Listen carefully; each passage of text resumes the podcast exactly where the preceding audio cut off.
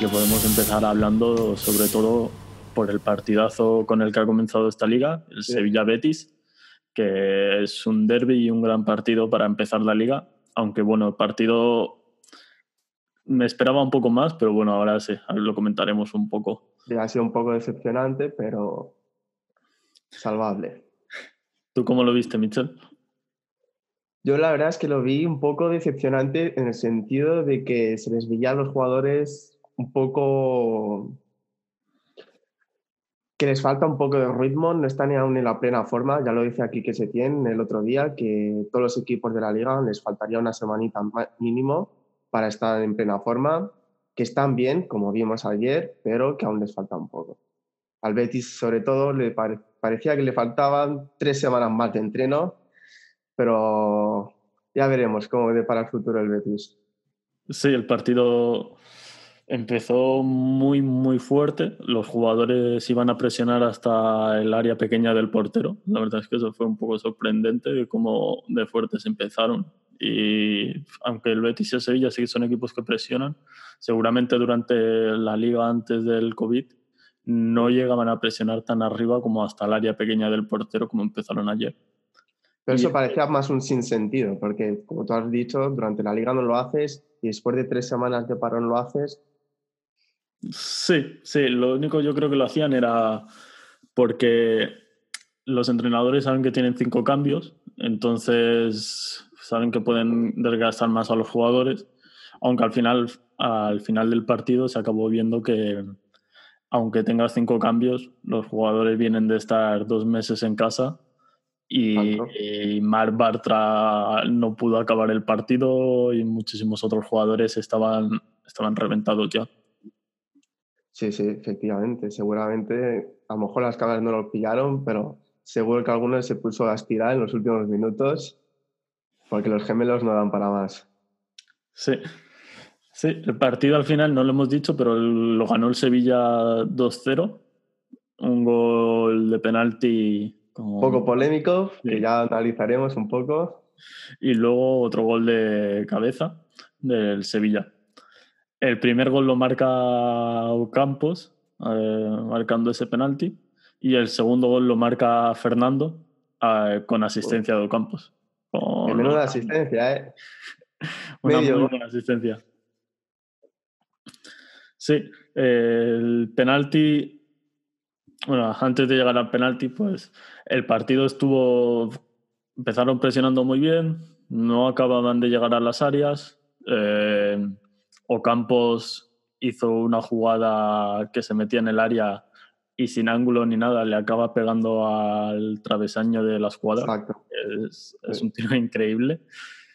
Y luego lo otro, pues mucho de Munir y Reglón por la banda izquierda, eh, Joan Jordán y Fernando controlando el centro del campo, con un Oliver Torres bastante bien. Sí, bastante libre.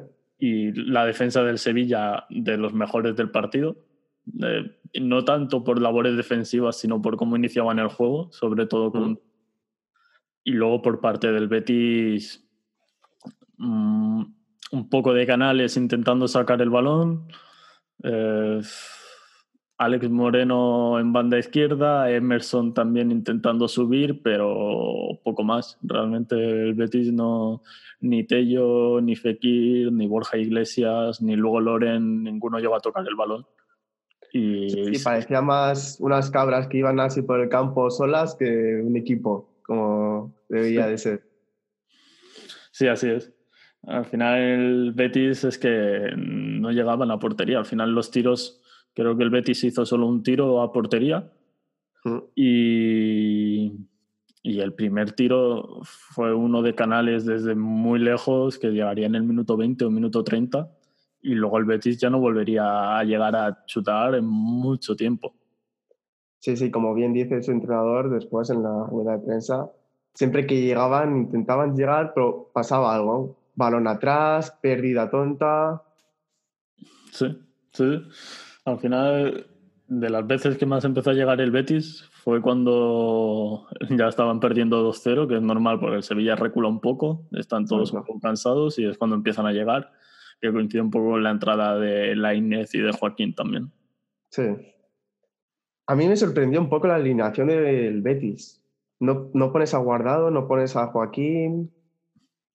Como que algunos de los pilares del Betis no estaban y yo creo que en una vuelta, después de casi tres meses sin jugar, a lo mejor faltaba ahí un poco de experiencia, un poco de ganas por ganar.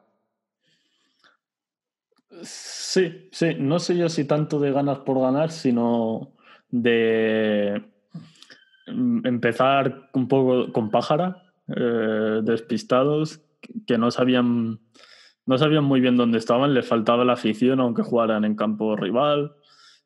Eh, faltaba un poco de tensión, aunque sí que empezaron muy fuertes, pero probablemente le falte, le falte. Aún al Betis igualmente está haciendo una temporada bastante tirando a mal para el equipo que tiene, que debería estar entre los ocho primeros. Sí, sí. Y, y, se está viendo. El Betis está fallando durante toda la temporada. En el para mí, sobre todo, está fallando en el sentido de tienes a Borja Iglesias como delantero, que a mí me parece un delanterazo. Y Borja Iglesias no es para mí no, la culpa de la mala temporada, una parte tendrá Borja Iglesias, pero no la tiene él, para mí. Y la culpa la tiene en la forma de que juega el Betis, porque Borja Iglesias no ve balones. Los únicos balones que toca ayer son en el centro del campo y son pelotazos que él tiene que bajar, eh, proteger y demás. Hay una jugada que pega un, un, un pelotazo desde la defensa, él la baja, se va de tres jugadores y la pasa a la defensa, pero porque no puede hacer más pero su trabajo de aguantar el balón y seguir con la jugada al Betis, ese lo sigue haciendo. Sí, ya lo vimos el año pasado en el español. Borja Iglesias es un jugadorazo con mucha clase, muy alto, fuerte y como bien dices, hace su trabajo a la perfección casi. Que no mete los goles, vale. Todos somos todos han sido delanteros en algún momento y siempre hay malas épocas. Pero si es que si el equipo lo acompaña, tú tampoco puedes aquí ser Dios, no eres Messi, eres Borja Iglesias. No puedes depender un, un, equipo como el Betis de un jugador solo. Hmm, eres, es que además es un jugador de área que Borja Iglesias, pues sí participa en la jugada, pero participa cuando ya estás en tres cuartos de campo, adelantado y si no te llega el balón, no te llega. Hmm. Ahí la culpa para mí la tiene el centro del campo y la defensa del Betis, que les cuesta mucho sacar el balón. Sacar la bola, sí, sí. Está Canales hace bien ese trabajo, que cada vez Canales parece menos Canales de joven y parece más un, un parejo Xavi Hernández. Sí. Y, pero luego no hay mucho más. Guido Carrillo está muy lento. Eh, Bartra y Sidney les cuesta mucho sacar la pelota. Hay una cagada de Bartra también que casi les cuesta un gol al Betis. Es, les cuesta mucho sacar ese balón desde la defensa al medio campo. Y sí, les cuesta mucho sacar la bola. Y Fekir, por ejemplo, intentaba tirar, se le notaba que intentaba tirar del equipo, pero tampoco le llegaban muchos balones. Y los pocos que llegaba dejó algún, alguno que otro detalle. pero no pudo hacer mucho más ayer. Fekir, si tuviera el Betis, el intenta tener el balón el Betis, pero no lo consiguen hacer bien. Pero si mm. Fekir tuviera mucha más bola, destacaría muchísimo más. Lo hemos visto al final en partidos como cuando el Betis está bien, contra Barcelona, Real Madrid, que Betis, justamente contra los grandes, el Betis está bien. sí, parece el Valencia de hace unos años. Ahí Fekir hace partidazos y participa a Canales, participa todo el mundo. Pero luego contra el resto de equipos, pues el Betis no está. Y ayer en Sevilla fue muy superior al Betis. Hmm. Y en Sevilla hay que destacar otra vez a Ocampos porque ya no solo por la asistencia, que la asistencia esa es digna de marcar en un cuadro, pero es que era el que tiraba del Sevilla por la banda, desequilibrante, creaba peligro en todo momento para mí Ocampos está siendo como la gran sorpresa de la liga y muy, muy, muy buen fichaje para el Sevilla. Sí, sí, está siendo una auténtica revelación y ha encontrado oro el Sevilla en Ocampos, juntando en esa banda a Jesús Navas con Ocampos, está teniendo muy buen rendimiento. Y luego en la banda izquierda, Reguilón está cumpliendo muy, muy bien. Ha quitado el sitio escudero ya si no se discute ese puesto. Y Munir ayer dejó buenas sensaciones en esa banda y veremos a ver si es capaz de seguir compitiéndole el puesto a Sulso y Ronnie López. Sí, porque Munir está últimamente que no está encontrando nunca en ningún equipo su sitio, pero parece a lo mejor que ahora tras la vuelta ha llegado con más ganas, con más ilusión. Mm, sí, sí. A ver, a ver qué sucede ahí. Y luego, pues hablando del partido, aparte de que el Sevilla estuvo muy superior, pues el gol, yo no veía claro que el, que el Sevilla estuviera muy superior, no veía claro que iba a llegar un gol del Sevilla, sino yo pensaba que eso se iba a un 0-0 o 1-0, un gol en cualquier momento de alguno y ya está. Exacto, porque dominaba, pero no llegaba a crear el peligro ese de la sensación de que te puede caer el gol en cualquier momento, ¿sabes? Sí, y al final el gol, el primero llega, pues en eso, la jugada más tonta posible, mm. centro, que Mar Bartra pues salta más que De Jong, se apoya en él, pero y pitan penalti. Ahí yo remarco un pero porque, claro, Mar Bartra salta más que De Jong y cuando tú estás en el aire, los brazos no, te los, no puedes saltar con los brazos en la espalda. Entonces los tienes que tener en alguna parte. Y cuando tú vas a caer, los brazos lo primero que haces es ponerlos delante para intentar amortiguar esa caída. Y si justo delante tienes un jugador que no ha saltado tanto, es normal, para mí es normal, que te apoyes un poco en ese jugador. Y eso no significa que saltes más gracias a estar apoyándote en ese jugador, sino que en la misma caída lo que haces con los brazos es tenerlos adelante. No es, es como lo de los, un poco los penaltis en las áreas que le obligan al jugador a ir con las manos todo el rato detrás y es una posición ultra antinatural. Exacto. Sí, efectivamente. Salta antes, salta más alto y ya lo decía con Agüero, es imposible saltar así, no puedes saltar así, ¿qué quieres que salte así? Pues no, no se puede. Entonces, pues te apoyas un poco, pero es por la naturaleza, tú lo has dicho. Y ahí lo que pasa que también es que en un partido de esas hay 100. Yo como jugador me han pasado, me han pitado, no me han pitado, porque hay 100 en un partido. Te la ve el árbitro, el VAR ahí no puede hacer nada porque hay contacto. Y si hay contacto es penalti. Es lo que decida el árbitro ahí. Sí, exacto. Es que es decisión del árbitro. Pero también puedes pecar ahí un poco de Bartra. No eres infantil, no eres cadete. Intenta ser un poco más pillo. No te apoyes tanto, no, no hagas tanto exagerado el movimiento, hmm. ¿sabes? Sí, al final, pues el gol. Sabes, que si sabes que si te ven, te la van a pitar.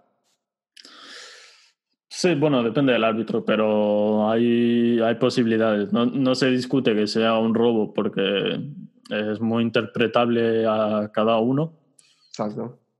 Pero llegan una jugada, pues que muy puntual ahí en el minuto 56 o así que era. y ahí luego ya, pues finaliza el, el, Sevilla con el gol de Campos en ese penalti y a los cinco minutos otro córner. Eh, o Campos inventa una asistencia y Fernando remata muy bien delante del portero. Sí, yo creo que ahí Campos en verdad lo que quería era hacer su golito ahí de tacón, a ver si entraba la bola, mm. pero lo que sale es una asistencia de, digna de como si fuese el mejor Osil, el mejor Iniesta en sus mejores tiempos ese taconcito, la verdad que fue delicia. Ah, sí, sí, fue muy bonito. Aunque en ese tacón hay más 70% 80% de suerte y 20% de querer hacer eso. Pero... Suerte, pero le sale a la, a la perfección. Sí, sí. Y ahí pues Fernando remata ya muy bien, le gana la posición a su par y delante de la portería pues le envía al lado contrario al que iba el portero y Le pilla el pie de apoyo y ya está vencido el portero.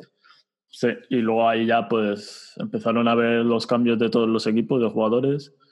Entró Loren por Borja Iglesias, Joaquín Lainez, que, que no está teniendo muchos minutos en el Betis y entró pero ya el partido se, se, durmió y ya no pasó nada a partir de ese momento. A mí lo que me gustaría es ver un poco más a Laine. Venía de ser fichaje así que podía ser tipo Odegaard, porque era como la, es la promesa de México ahora mismo. Un jugador muy joven, con mucha clase, mucha técnica, mucha calidad. Pero parece que no llega a encontrar su sitio ahí en el Betis, no le dan los minutos, creo yo, que necesita. Es un jugador que podría progresar muchísimo y podría aportar bastante ahí junto a Fekir, Canales. Sí, sí, sí, es un jugador que promete mucho y veremos a ver, veremos a ver, porque ahora mismo, claro, si tú metes a Lainez, es un jugador de las tres posiciones de arriba, ahí es donde en teoría juegan Fekir, Canales y Tello, Joaquín. Y bueno, tendría que entrar, seguramente entraría por alguna posición de Joaquín o Tello. Y veremos a ver, pero veremos a ver también por Ruby, porque claro, ahora acabamos de venir del COVID y seguramente no haya despidos de entrenadores muy rápido. Pero... Bueno, bueno, eso es sorprendente. Eso yo lo dudo, ¿eh? porque ahí en el Hoffenheim, a falta de cuatro partidos, lo echan, están a dos puntos de la Europa League. Toda la sorpresa, la verdad. A ver, pero yo, yo si tuviera que apostar, apostaría que Ruby la temporada que viene, a no ser que el Betis lo haga muy bien en estos 10 partidos que faltan, yo creo que no seguirá. Eh, no, ha dado con la tecla del Betis mm. y, y, yo creo que no van a tener mucha más paciencia porque además el Betis en los últimos años está haciendo un desembolso bastante importante para intentar ser un equipo de los que están en Europa. Y se está viendo fichajes como Lo Celso, que luego se acabó yendo por él, te acaban pagando un pastizal por él. Pero fichajes también como Fekir, como Borja Iglesias, que es el delantero más caro que fichas nunca. Mm. Y yo creo que eso al final acabará teniendo sus consecuencias. Sí, una de las consecuencias yo creo que va a ser Fekir. Fekir lo fichas, pero dentro de dos o tres años, como mucho, mucho, ya va a estar fuera. Si ve que el Betis no avanza, yo al menos si fuese Fekir me intentaría ir a un grande, porque la calidad la tengo. Sí, Sí, así es. Y bueno, eso fue para lo que dio el partido de ayer. Tampoco hubo ninguna jugada así mucho más destacable. El mm. travesaño de Campos y los dos goles. Porque el resto, pues sí, son buenas jugadas. Algún detalle individual de algún jugador, pero poco más. Y bueno, y algo destacable que también me gustaría decir es el público. ¿Qué te pareció el público de ayer, Borja? Eh, fue muy bueno el público sobre todo si cambiabas el canal a Movistar La Liga 1, ahí había un público dibujado en Paint que animaba mucho. Era un público muy entusiasta. Sí, sí, parecía que no habían actualizado el FIFA desde hacía por lo menos 20 años. sí, era, bueno, eh, un intento que ha hecho Movistar y la Liga para darle un poco más de emoción a los partidos desde casa del aficionado, pero mm. para mí le quitaba incluso el realismo, parecía que no estabas viendo un partido real. Y ahí eh, vuelves otra vez a verlo desde el canal original. Y si las gradas no tienen público, pues sin público. Sí. Al menos escuchas a la gente, porque en el otro canal encima te ponían los cánticos. Y eso mm. estaba bien, porque te animaba un poco. Pero luego veías ahí al público y. Mm, es. Sí, veremos a ver. Hoy, hoy hay dos partidos más a ver qué tal con ese Valencia-Levante, otra vez otro derby. Otro derby, exacto. Granada-Getafe. Getafe jugándose Champions, Granada... que están ahí luchando. Granada luchando por Europa y Valencia que tiene que ganar sí o sí en Levante si quiere luchar por meterse en Champions o Europa League. Sí, sí, yo creo que van a ser bastante emocionantes estos dos partidos, aunque a lo mejor Granada y Getafe parece que no sea tan tan emocionante por los equipos, por su estilo de juego, pero se están jugando mucho y promete. Hmm. Sí, y ayer, eh, bueno, desde la parte deportiva a lo mejor no entra tanto, pero sí que lo podemos hilar en el sentido de a la misma hora que el, que el comienzo otra vez de la liga del Sevilla Betis, se presentaba la PlayStation 5 con un nuevo NBA un NBA que pinta muy bien, con muy buenos detalles realistas. Sí. Y lando por ahí por la NBA, ah, están habiendo muchos rumores últimamente en la NBA, como por ejemplo que a lo mejor se adelantan un día al día 30 de julio para volver a empezar.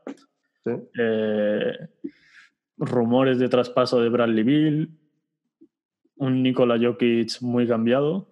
Y ahí me gustaría hilar para ahí, para los Denver Nuggets, unos Denver Nuggets que están muy bien posicionados en la conferencia oeste y a ver cómo, cómo, cómo avanzan estos Nuggets una vez se reanude la temporada. Sí, sí, están manteniendo más o menos el mismo tono que la, que la temporada pasada. Están ahí en los puestos de arriba de la conferencia oeste, que es una conferencia muy complicada, donde durante los últimos años siempre se ha dicho que es la mejor conferencia comparada con la este, donde la mayoría de las estrellas están. Y Jokic eh, ayer se presentó, parecía que había perdido 20 kilos. Ahí incluso Tim Connelly decía que estaba ya con tableta y todo de chocolate. Sí. Eh, ahora mismo es un, es un superhéroe, eh, un, tierrón de 2 metros 10 sí, que está, podríamos compararlo un poco con la montaña de Juego de Tronos. Sí, lo llamaban de gordo, pero ahora habrá que temerlo un poco.